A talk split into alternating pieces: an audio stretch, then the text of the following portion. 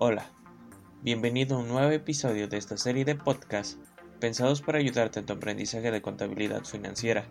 En esta oportunidad vamos a conversar sobre la importancia de la conciliación bancaria contable, abarcando desde su definición, importancia y cómo realizarla. El principal objetivo de la conciliación bancaria contable es que los libros y balances de la empresa reflejen fielmente las transacciones financieras y gastos canalizados a través de sus cuentas de banco. Durante décadas, el profesional de la contabilidad financiera llevó a cabo esta conciliación manualmente, realizando el seguimiento de cada transacción y verificando que se encontrara reconocida en los registros de la empresa. Pero desde hace años, gracias a los software contables, la conciliación bancaria es una tarea que el contador puede realizar de manera electrónica y automatizada, como parte del proceso moderno de gestionar un despacho contable en la nube.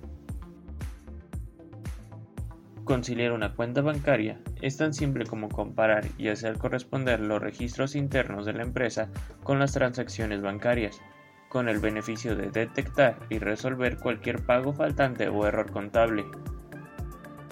Aunque suena sencillo, Puede ser algo confuso si los clientes mantienen varias cuentas de cheques, ahorros y otros productos bancarios similares.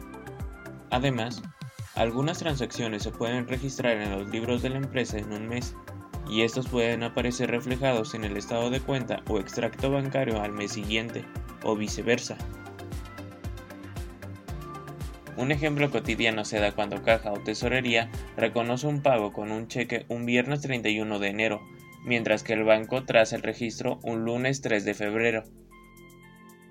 Por eso, los saldos de la empresa y el banco deben confrontarse a través del proceso de conciliación, a fin de conocer el verdadero saldo disponible de efectivo. En términos simples, la conciliación bancaria contable es la tarea de comparar saldos y movimientos de los registros de la empresa con los estados de cuenta bancarios, con el objetivo de aislar discrepancias y llevar un control exacto de efectivo disponible en bancos. La importancia de la conciliación bancaria radica principalmente en evitar errores y sorpresas poco gratas. Imagina que en tu cuenta bancaria aparece un gasto que te ha encargado por error. Para comprobar transacciones. Es un clásico la del recibo o factura que se ha perdido y que no hemos contabilizado, y el extracto bancario nos recuerda que tal transacción sí existió y que más vale contabilizarla. Para controlar mejor el rendimiento de tu empresa, la conciliación bancaria te permite un panorama perfecto para entender la evolución y estado de tus ingresos y gastos. Esto te orientará a mejorar en tu acción empresarial. Para prevenir pérdidas. Es un colorio del punto anterior. Consiste en detectar un posible mal rumbo de tu empresa y actuar a tiempo. Por lo general, es normal que en el extracto del banco y el registro de tus cuentas no coincidan. No hay que alarmarse. El objetivo último de la conciliación bancaria es precisamente ese, averiguar por qué se da esa diferencia, puede ser porque aparecen ingresos o gastos correspondientes al mes anterior, por ejemplo, si hay algún error, qué tipo de error, y encontrar una explicación razonable y sin alarmarnos.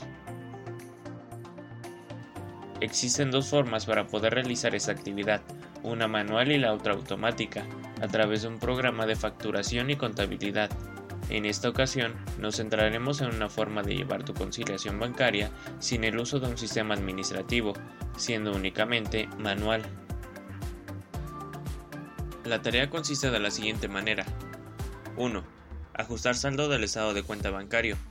Partiendo del estado de cuenta, deberás tomar nota del saldo al cierre y sumar cualquier depósito en tránsito, es decir, ingresos ya registrados por la empresa, pero no por el banco, vía cheque o transferencia bancaria. Deducir cheques girados, transferencias en curso o cualquier cantidad deducida en los registros de la empresa, pero aún no debitada en la cuenta bancaria. Cargar o debitar cualquier error del banco, como un doble cobro de comisión e informarlo. 2. Revisar los registros de la empresa o libro auxiliar de bancos. Del reporte del libro auxiliar de bancos o reporte de cada subcuenta del banco, deberás tomar nota del saldo al cierre, deducir o restar cargos por servicios bancarios no evidenciados en los reportes, cargos por cheques sin fondos y otras comisiones. Sumar o cargar cualquier reintegro de comisión bancaria no reconocido en los reportes, intereses ganados, depósitos a cuenta por efectos por cobros antes no contabilizados, cargar o debitar cualquier error o omisión en los libros. 3. Comparación de saldos ajustados. Hechos los anteriores ajustes tanto en el estado de cuenta como en los registros de la empresa, el saldo final ajustado para ambos debe ser exacto. Si se encuentra algún desembolse, deberá repetirse el proceso o hacer algún análisis detallado o auditoría en la conciliación para encontrar algún error u omisión. En conclusión, la conciliación bancaria es un proceso importantísimo para cualquier empresa, no importa que sea grande, mediana o pequeña, así que cuando hablamos de conciliación bancaria, nos referimos a revisar y a poner acorde las cuentas de nuestra empresa con las de nuestro banco, Conciliar bien tus bancos te permitirá tener el control de tu empresa. Saber dónde estamos, con qué recursos contamos y qué debemos es vital para tomar decisiones. Sin tener esa información, es muy difícil que los objetivos que nos marquemos sean realistas y todavía más que se cumplan.